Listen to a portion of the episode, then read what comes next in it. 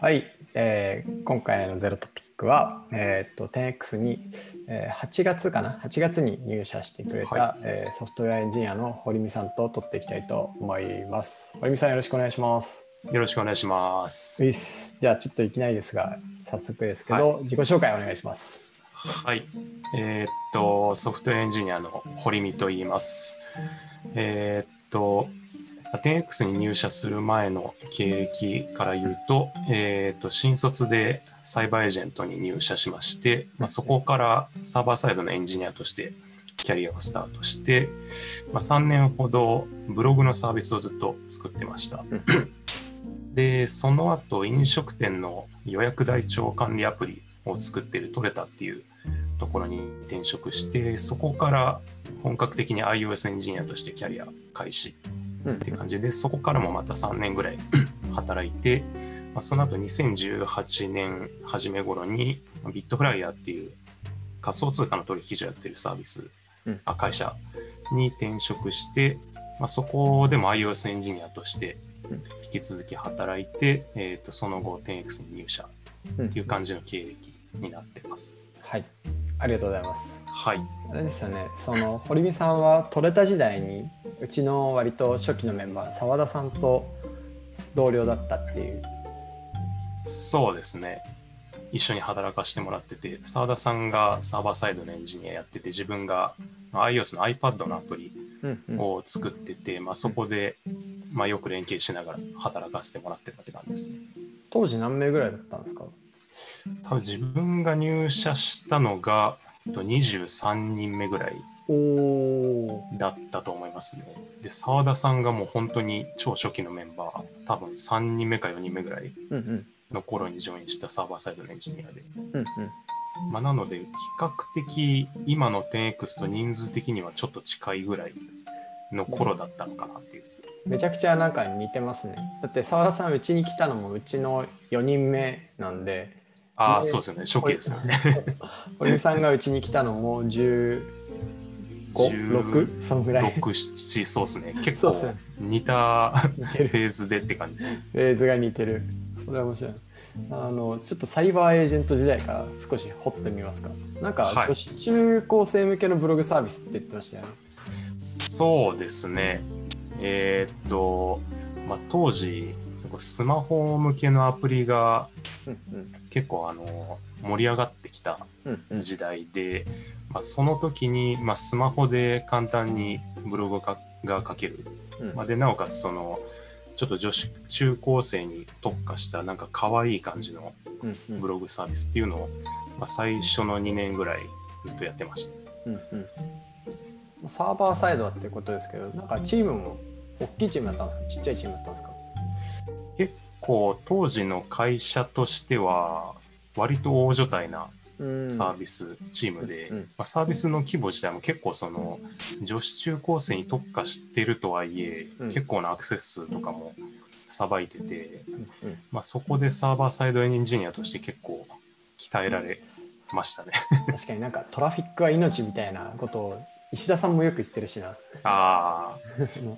まあしかもちょっと当時は結構まあ社内でも比較的古いサービスだったんで、うんうん。まあ今みたいなクラウドに乗っかってるサービスでもなくて、うん。結構あの古めなシステムを頑張って運用してみたいなところで、まあ、割と泥臭さもあり結構大変ではありました。なんかそういう時期を経てる人ってなんて言うんだろうその低いレイヤーのことまですごいよく理解している方が多いような印象がいるあるんですけど、そうですね。比較的そういう部分に触れる機会も多かったかなと思います。ね。まあ、なんかここでインフラに負荷をかけたらサービスが落ちてしまうからどうにかしてどうにかするみたいな。そうですね。なんか結構休日にその当時は物物理サーバークラウドじゃなかったんで、はい。まあうっかりその良くない実装をしてサーバーを落としちゃってはいちょっと土日に電話してはい。インフラの人に サーバー再起動してもらうみたい あな胃の痛い経験もあったりしました。なんか映画とかによく出てくる感じのシーンですねそれ。昔の IT 業界を一般の人が思い浮かべるシーン。ああそうですね。今とだいぶ状況が違った頃だった。感じですね。でもなんかこういきなり配属されてその女子のための本当にしかも若い女子のためのサービスやるって結構自分とは離れてるじゃないですかサービス的には。そうですね。そのあたりはなんか難しさとかなかったですか？そうですね。まあ、特にその実は、もともと自分サーバーサイドはい。をやりたかったわけじゃなくて、うん。結構その、まあ、iOS のアプリとかうんを作りたかったんですけど、うんうんうん。まあ、当時のその新卒で入った会社ではそのポジションがまあなくて、うんうん。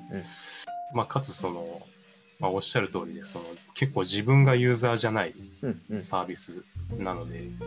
ちょっとモヤモヤしたところはあったんですけあど、ー。まあ、やっぱりそのなんですかね結構そのユーザーのフィードバックとか聞きながら、うんうんまあ、実際にそのなんですかねあのリアルイベントやってみたりとか、うん。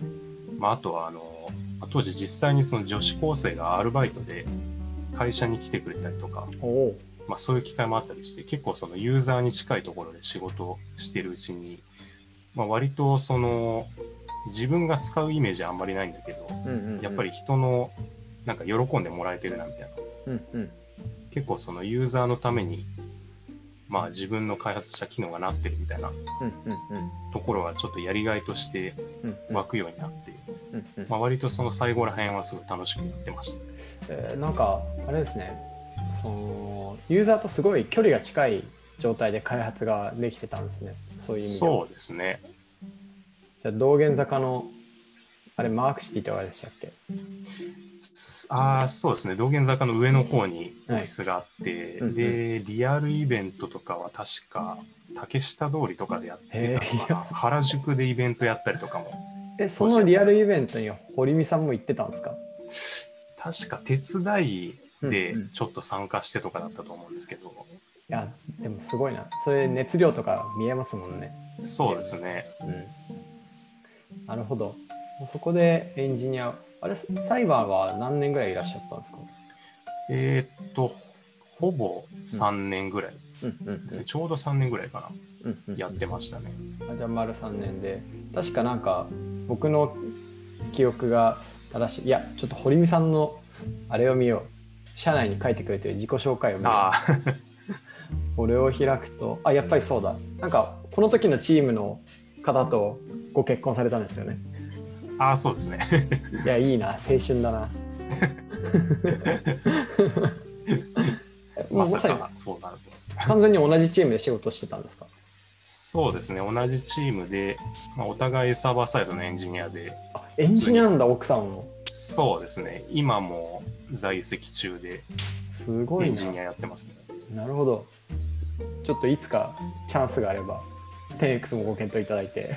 そうですね。ちょっと会社に遊びに来てもらって、あれですね。ファミリーデーをやりましょう。ファミリー。なるほど。じゃあそこからこう次トレタに移られたのはどういう背景があったんですか？そうですね。ちょっとキャリアのその新卒の会社でうん。最後ら辺は、ちょっと iOS エンジニアをやってて、まあ、たまたまその社内で、なんか iOS エンジニア養成合宿みたいなへイベントがあって、まあ、そこでもう、これはチャンスだと思って参加して、はい。まあ、そこで、なんか、まあ、その参加者の中で、成果物コンペみたいなのがあって、まあ、そこでなんか、たまたま運よく優勝できて、えう。んまあ、そのコンペの最後のなんか、成果発表みたいなのまで、え iOS エンジニアの仕事とにかくやりたいですみたいな話をしたら、うんまあ、最後の、えーっと、半年ぐらいかな、iOS エンジニアをやらせてもらえることになって、すごい。まあなんか、もっといろいろやってみたいなっていう気持ちになって、うんうん。まあちょっとそこで、あんまり会社辞めたいっていうわけではなかったんですけど、転職活動っぽいことをちょっとやってみてたら、まあ、たまたまトレタを見かけて、まあもともとエンジニア始めるきっかけも、結構人の役に立つものづくりとかやってみたいなみたいなうんうん。思いがあったので、まあ、割とその飲食店向けのレガシーな現場に便利なシステムを導入するっていううんうん。ことをやってるトレタに魅力感じてうん入社したっていう感じですね。なるほど。じゃあもうあれですね女子高生向けのサービスとかブログのサービスからガラッともう本当社会インフラツールみたいなところにそうですね。結構、なんていうか、まあ、畑違いのところに一気に行った感じです。それも事業ドメインもガラッと変わってるしもうなんならサーバーサイドを3年間やってきたのにうん多分そのプライベートの時間を使って iOS を勉強してで社内で「オラ!」って見せつけて そうですね。で言うたらそのサイバーの中でも別にそんな iOS エンジニアとしてのキャリアを長く積んだわけではない状態でトレタに iOS エンジニアとして移ったって感じですか？そうですね。本当に経験期間的にはほぼ、ほぼない。まあ、かなり浅い状態でちょっと拾ってもらえて、うんうんまあ、そこからはまあ、トレタでも3年間ぐらいいたんですけど、はい iOS、iPad のアプリひたすら開発させてもらって、うんかなり経験積めたなっていう感じでしたね。なんかなんでドメインもそうだし技術もその両方ジャンプするような転職だったわけですね。そうですね。で面白いな。な当時なんかシンガポールの支社に行ったみたいな。ああ、そうですね。最初にやらせてもらった機能の一つで、はいその海外対応うんがあって、まあ、当時そのシンガポールにまずアジア圏のうん。最初の足がかりとして進出しようみたいな話があって、まあ、実際にそのこっちでアプリのローカライズとかもやりつつ、まあ、現地のお店とかを回ってヒアリングしながら、まああのえーと海外版の開発やっていこうってことでうん。ちょっと支社の方に出向かせてもらって、はいはい。まあ、現地のまだ本当に初期メンバー今集めたばっかですみたいなうんフェーズの時にちょっと行かしてもらったりはしましたね。すごいな。なんかそもそもこれを知るまでトレタが海外展開してたなんて知らなかったんですよね。ああ、そうですね。会社的にはじゃあもうすごい初期の段階から海外持ってくぞみたいな意気込みでやってたわけですね。そうですね。当時が会社設立2年目 ?3 年目とか。すごいなそれ。うん。じゃ今もじゃあ海外やってるんですか？トレタと。えーっと、今どうだったかな？シンガポールとあと台湾うんかどこかにも確か進出してるはずですうん。ね。なるほど。なんかあのトレタの僕のイメージってこう澤田さんの苦労話とかも含めると あその店舗にはポスがあってはいはい。ポスって結構売り上げとかを管理するだけのそのツールになっててその、はいはい。ね、お店の要は在庫席の在庫をちゃんと管理して回転率上げるとかそういう施策が打ててないから、はいまずはそれをしっかり登録できて管理できてで、まあ、その上でお店が必要な手が打てるみたいなそのためのそのプロダクトっていうのは僕の取れたっていうものに対する理解なんですけどはいはい。まあおおむね間違ってないですよね。あ、。そうですね。なんかそうなるとこうポスベンダーってうんうん。国内は国内でものすごい固まってるじゃないですか。僕らも、今今の授業でものすごいやり取りがあって東芝テックさんとか、NEC さんとか、はいはい。う有名どころが。散々出てきますけど、はいあのまあ、多分飲食店の場合もそうそう変わりない名前が出てくるのかなと。そうですね。出てきますね、まさに。これ海外行ったらどうなるんですか？海外もそうですね。えーっと、シンガポールとかも、何だったかな。ちょっと名前は忘れたんですけど、なんか確か、あの、そういうポスシステムとかをお店に入れると、政府から補助金が確かもらえるみたいな制度があって、結構その、まあ、ポスなり、その、電子機器を導入しているお店がかなり多かったイメージがありますね。ああなるほどそれはあのなんだろう日本でいうとコイニーとかスクエアとかエアレジとかいろいろあるちょっとモダンなポスなのかそれともはい。ザ古いポスなのかでいうとどんな感じのポスが多かったですか？あ結構古いポス多かったですね。普通古いのあるんだ。じゃあ普通に大変そうだな。あのでっかい筐体がはい。お店の 入り口に置かれてるみたいな。なるほど。これ日本の事業もやってから海外行ったんですか、そうですね。まあ、ただあの、まあ、結構そのまだまだ日本向けの機能もまだ、えーとうんうん。足りない機能をどんどん作っていくぞっていうフェーズではあったんですけど、うんうん。まあ、それと並行しながら、うん。まあ、あの日本でのその売り上げをまあ縦に伸ばしつつ、まあ、横にもそのうん。他の国でも展開して売り上げを伸ばしていこうみたいな感じで、はい。まあ、両方やってるフェーズでしたね。なるほど結構人数はそんなにまだ多くなくても戦線はすごい広いみたいな感じで大変そうでですねすね。結構急拡大してってたフェーズだったと思います。あじゃあもう毎月人も新しく入ってくるしみたいな感じですか？結構そうですね、うん自分が入社して半年とか1年ぐらい後に、まあ、特にまあ営業チームとかもすごい拡大して、うんうん結構一気にもう100人超えぐらいうんうんまで人数が増えてって感じだったと思います。なるほど。それはなんかうちの採用ペースを鑑みるとちょっと反省したいところがありますね。なるほど。トルタは3年ぐらいいらっしゃったんでしたっけ？そうですね、ここでもほ,、ほぼ3年、丸3年ぐらいいましたね。うんうん。次、ビットフライヤーということですけど、これビットフライヤーについて話せることってあるんですか？そうですね、まあ、割と、なんでしょうね、あんまり社外にオープンにしてない情報もあるので、そうですよね。まあ、まあ、そこそこ言えることもありつつ、言えないこともありつつ、なるほど。あの、一番大変だったのは言える範囲で言うと何ですか？そうですね、まあ、やっぱりその、お金扱ってるうん。関係で、その、法規制対応とうんかうん。はやっぱり一番の、うんまあ、トピックだったかなと思います。うんうん特に自分が入社したのが2018年うん初期の頃で、まあ、そこから急激にその法律とかがかなり、まあ、カチッとちゃんと顧客顧客を守るためにうん。法整備してやっていこうぜみたいな。フェーズだったので、まあ、そうですね。そこからは割とそのユーザーのための機能だけじゃなくて、うん。やっぱりその金融庁とかから、うん。まあ、あのレギュレーションとして言い渡されてるものをしっかり守ってやっていくとか、うん。まあ、あと組織的にもまあちゃんと、まあ、ガバナンス守ってやっていこうみたいな、うん。そこら辺がまあ結構大変なとこだったかなと思います。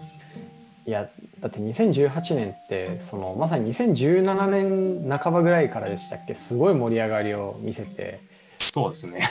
だからその真っ只中なんで、まあ、相当いろんなこともあっただろうし競合他社では大きなイベントもあっただろうしそうですね。業界の見られ方も変わっただろうしものすごい激動の職場だったんじゃないかなないかなと。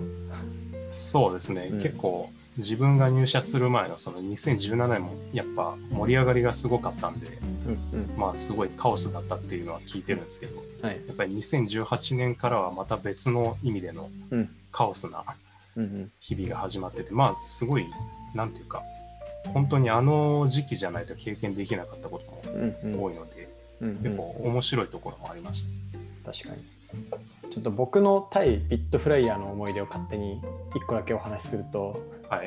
なんか僕2014年にその前の前の会社でスマービーっていうスタートアップをやってた時に、実は加納さんと一回お会いしたことがあってですねああ、そうなんですね。そうなんですよなんか東急不動産のそのアクセラレーターみたいな人に呼ばれて行ったら加納さんもいて、まあ、東急はこんなことできますみたいなピッチを。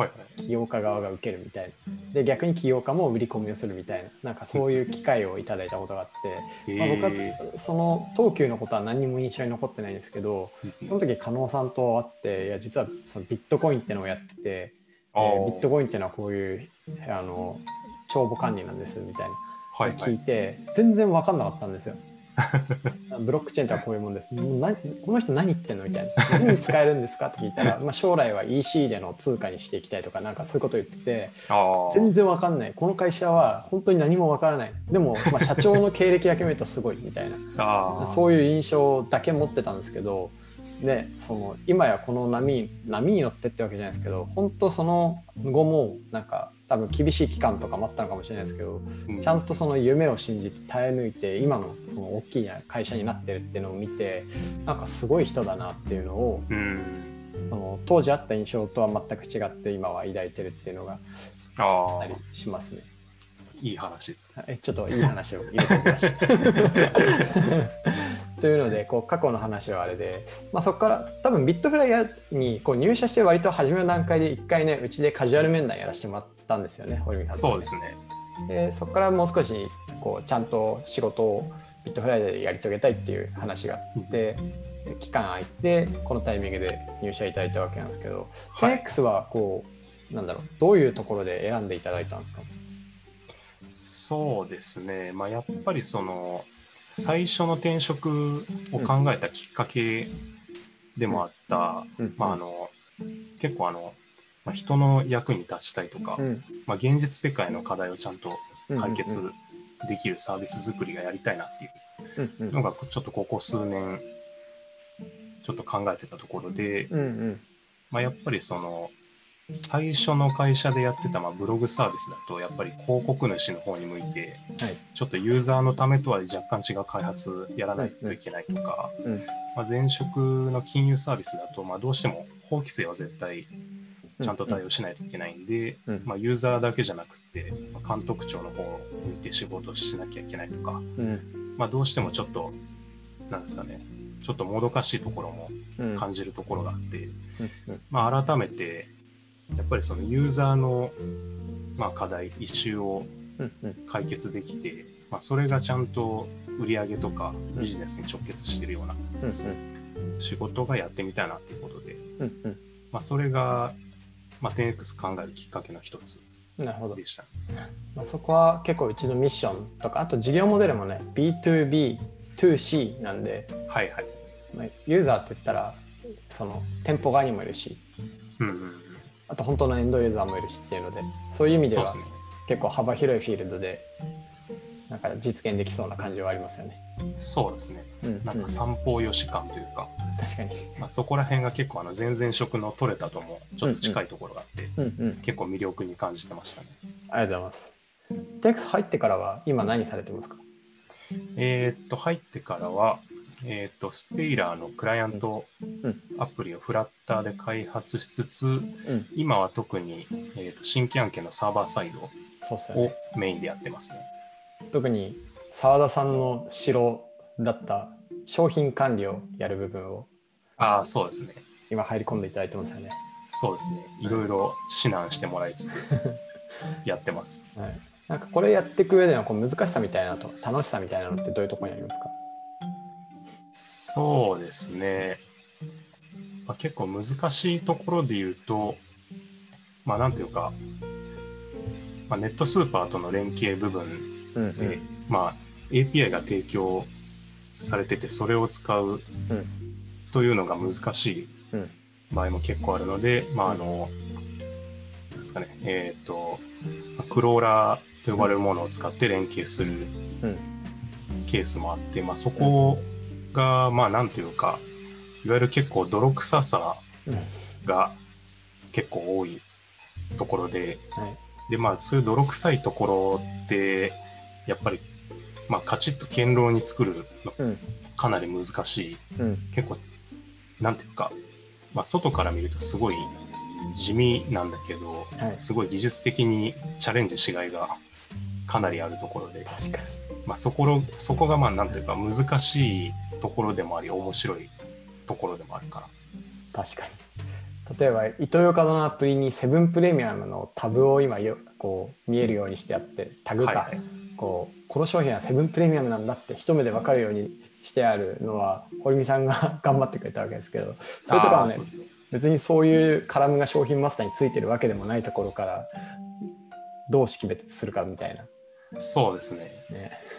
割となんか、まあエンジニア的に見ると、なんていうかスマートうんというか、スマートだったり、クールな解決方法ではうんうん。ない場合もあるんだけど、うん。まあやっぱそこを結構泥臭く地道にうん。やってると、やっぱり、なんですかね、結構その他者との差別化というか、うん。意外とそういうところってやるのが大変なので、うんうん。他の会社にはできないサービス、機能ができて、結構面白いなと思います。確かに。あとはその泥臭くやってる部分は将来的にはなんかもっとクリーンなアーキテクチャにしていくべきものだと思うんでそうですね。それはねビズデブが頑張る部分も大いにあるかなっていうふうにはあの開発が頑張ってなんとか実現したものをビズデブで綺麗に整えていくみたいなのはもう今後も絶対やりたいなっていうふうに思いますね。ああ、そうですね。うんこう入社前後でのこうフィットギャップというかあこの辺はこう思った通りだなっていうと、この辺は意外だったなみたいな部分ってありますか？そうですね。結構、まあ、想像していた通りだったのは、うんうん。まあ、やっぱりその、まあ、情報がすごくオープンで、うんうん。まあ、権限もすごい柔軟というか、うんうん。必要なものがうん。ちゃんとエンジニア全員にうん付与されてるので、うん。まあ、なんか一つのイシューというか、この機能作りたいって思った時の障壁がない。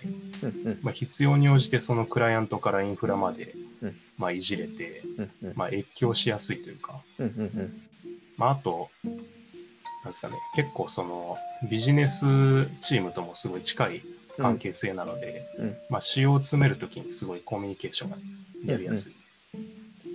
そこら辺は結構、まあ、あの、ワンデートライアルとか、うん。インターンシップ参加してみて、見たときから、まあ、イメージしてた通りかなとうんうん。思います。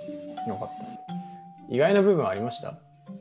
そうですね、意外というか、まあ、若干その、想像してたところでもあるんですけど、はい。やっぱりその、個人の裁量と責任の大きさは、うん。やっぱり思ってた以上だなっていうのはあって、まあ結構その、もうみんな基本的に一人が1機能とか1サービスとかうん。やってるようなイメージで、うんうん。まああの、すごく裁量が広くて、うん。まあ幅広くやれて面白い反面、やっぱり、まあプレッシャーというか緊張感はあるかなと思いますね。確かに。もうなんか緊張感は和らげたいですね。多分一人一人の範囲が広いのは結構いいこともあるなと思うんで。はいはい。なんかそこのバランスというかあのもう少し、ま、まろやかな顔で働きながら 大きいことみんなできるみたいなのがいいかもしれないああ、そうですね。なんか、まあ緊張し、緊張感あるとはいえ、まあすごいはいポジティブというか、うんうんうんそれがあるからこそ結構やりがい感じられてるところはあると思います。ありがとうございます。なんかじゃあこうバリューが発揮されてないみたいな感じるシーンとか思うことってあります？そうですね。まあ、結構あの、なんというか、まあ、 Slack 上でのやり取りとかで、うん。まあ、なんか、ここすごい問題だよねとか、うん。まあ、例えば直近だと、まあ、ちょっと毎週やってるデプロイ作業でちょっとミスがあったりした時に、うん。まあ、ここってやっぱり今後人増えていくと絶対また起きるからうん。直さなきゃいけないよねみたいなそういう、まあ、問題意識うんの話がまあ頻繁に出てきて、はい。まあ、それが出てきただけじゃなくて必ず解決までセットで誰か動く。確かに。すごい自律性みたいなのがもう常にまあ見受けられる。なんか誰か勝手にやるんだよな。そうですね。なんか Slack 上でやっぱりうん。何かここ問題だよね。じゃあこうしましょうみたいな、その解決までセットのこう行動がまうん。あ必ず起こるみたいな、確かに。なんかみんなチームの生産性にすごい目が向いてるというか。そうですね。そうチームの足を止めるものに対してめものすごいギラギラと眼光を光らしてますね、そうですね。うん。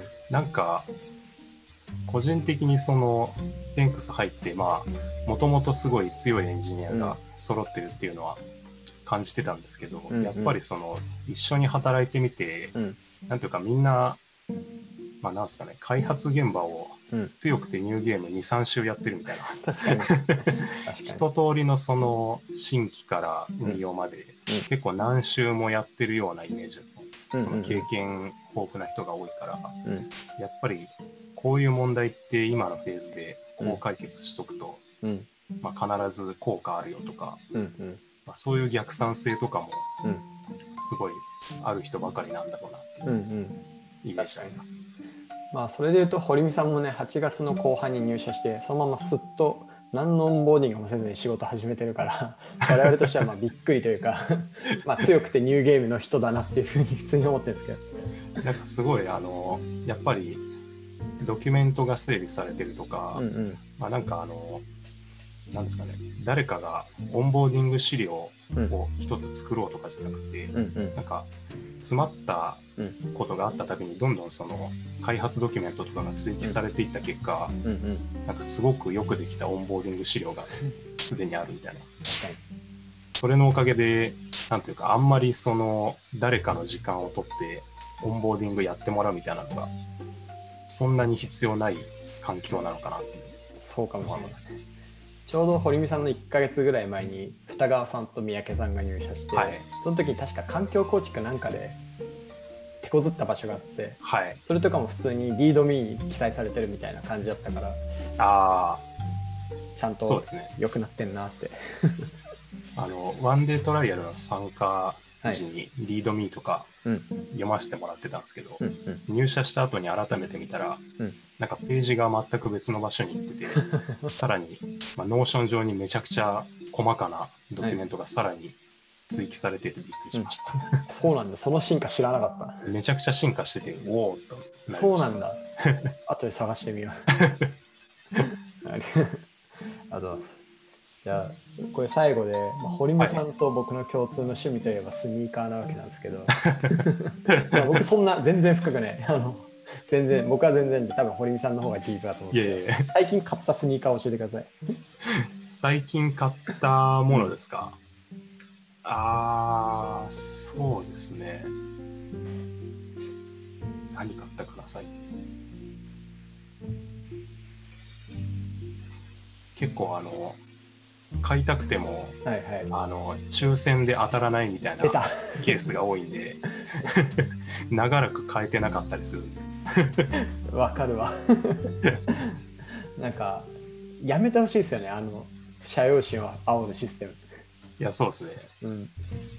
あ、でもあの、毎年、誕生日になると、うんうん。なんかナイキとかが、うん。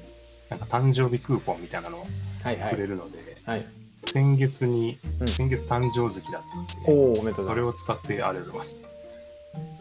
あの、なんか自分で色とかをす選んで作れるやつ、ナイキバイユってやつあります、ね。はいはいはいあれで一足自分用の作りました。あめっちゃいいですねえあれって型は何を使うんですか？エアフォースワンとかですか？あれはいろいろ選べますね、種類が。あそうなんですかダンクとかもああ、でもそこら辺ははい選ばせてもらえないですね。なんか、エアフォースワンとかだったらあったかな。なるほどあでもフォースワンカスタマイズできるんだそうなんですね。えそれめっちゃいいっすね結構面白いですね。なんか、結構い選べる色とかも、うんうんまあ、毎月、毎年とか、うん結構バリエーションが変わるんで、あ増えてくっていうか変わるんですか？なんか増えるというよりは変わってますね、定期的にあ。そうなんだちょっとこのあの収録終わった瞬間に見に行こうと思うんですけど。結構面白いです。ね。定期的に見ると、全然違うものを作れたり。なるほど。アプリでやってます？ウェブでやってますね。多分アプリがないのかな。アプリないのか。そっか。ちょっとあのこの収録をもう早々に切り上げてウェブに行かなきゃいけないんで。そんなところかな。見てみてください。はい。ありがとうございます。あということで小泉さんに来てもらいました。あの、あれですね。エンジニアをとにかくてか今本当足んないよね。足んないよねっていうか。いや、そうですね。うん。なんかどんどんその、やっぱビジネスチームうん。がゴリゴリ新規案件をうん。どんどん詰めてくれてるイメージがあって、そうなんですよ。これは全て走り始めるとやばいぞみたいなそうなんですよ。感じがします。ディールがゴラゴラゴラって決まり始めるとそうですね。プロダクトがあーってなるからなんかある日一気に決まり始めて、そうなんね一気に開発がうん大変になりそうですね。そうなんですよというのであのねぜひ強くてニューゲームをやるなら 10X でやってくださいっていう そうですね。うんぜひとも。ですね多分開発者として働く環境としても結構今楽しんでやっていただいてますよねそういうそうですね。うんなんかその、やっぱ結構一人一人が、まあ、うん。開発からテストからリリースまで全部裁量をものすごく広くやってて、うん。うん。まあなんかカチッと仕事をしたい人から見たら、うん。そんなスタイルで大丈夫なのかみたいな思われるかもしれないんですけど結構これができるのって今の 10X だからこそ、うん。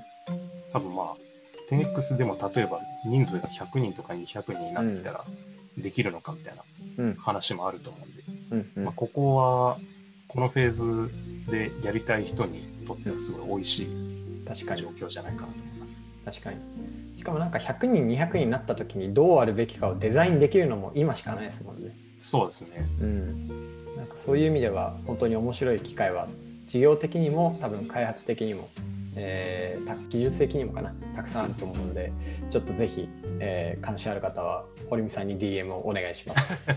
ぜひ、はい、じゃあそんなところでありがとうございました。ありがとうございました。はーい。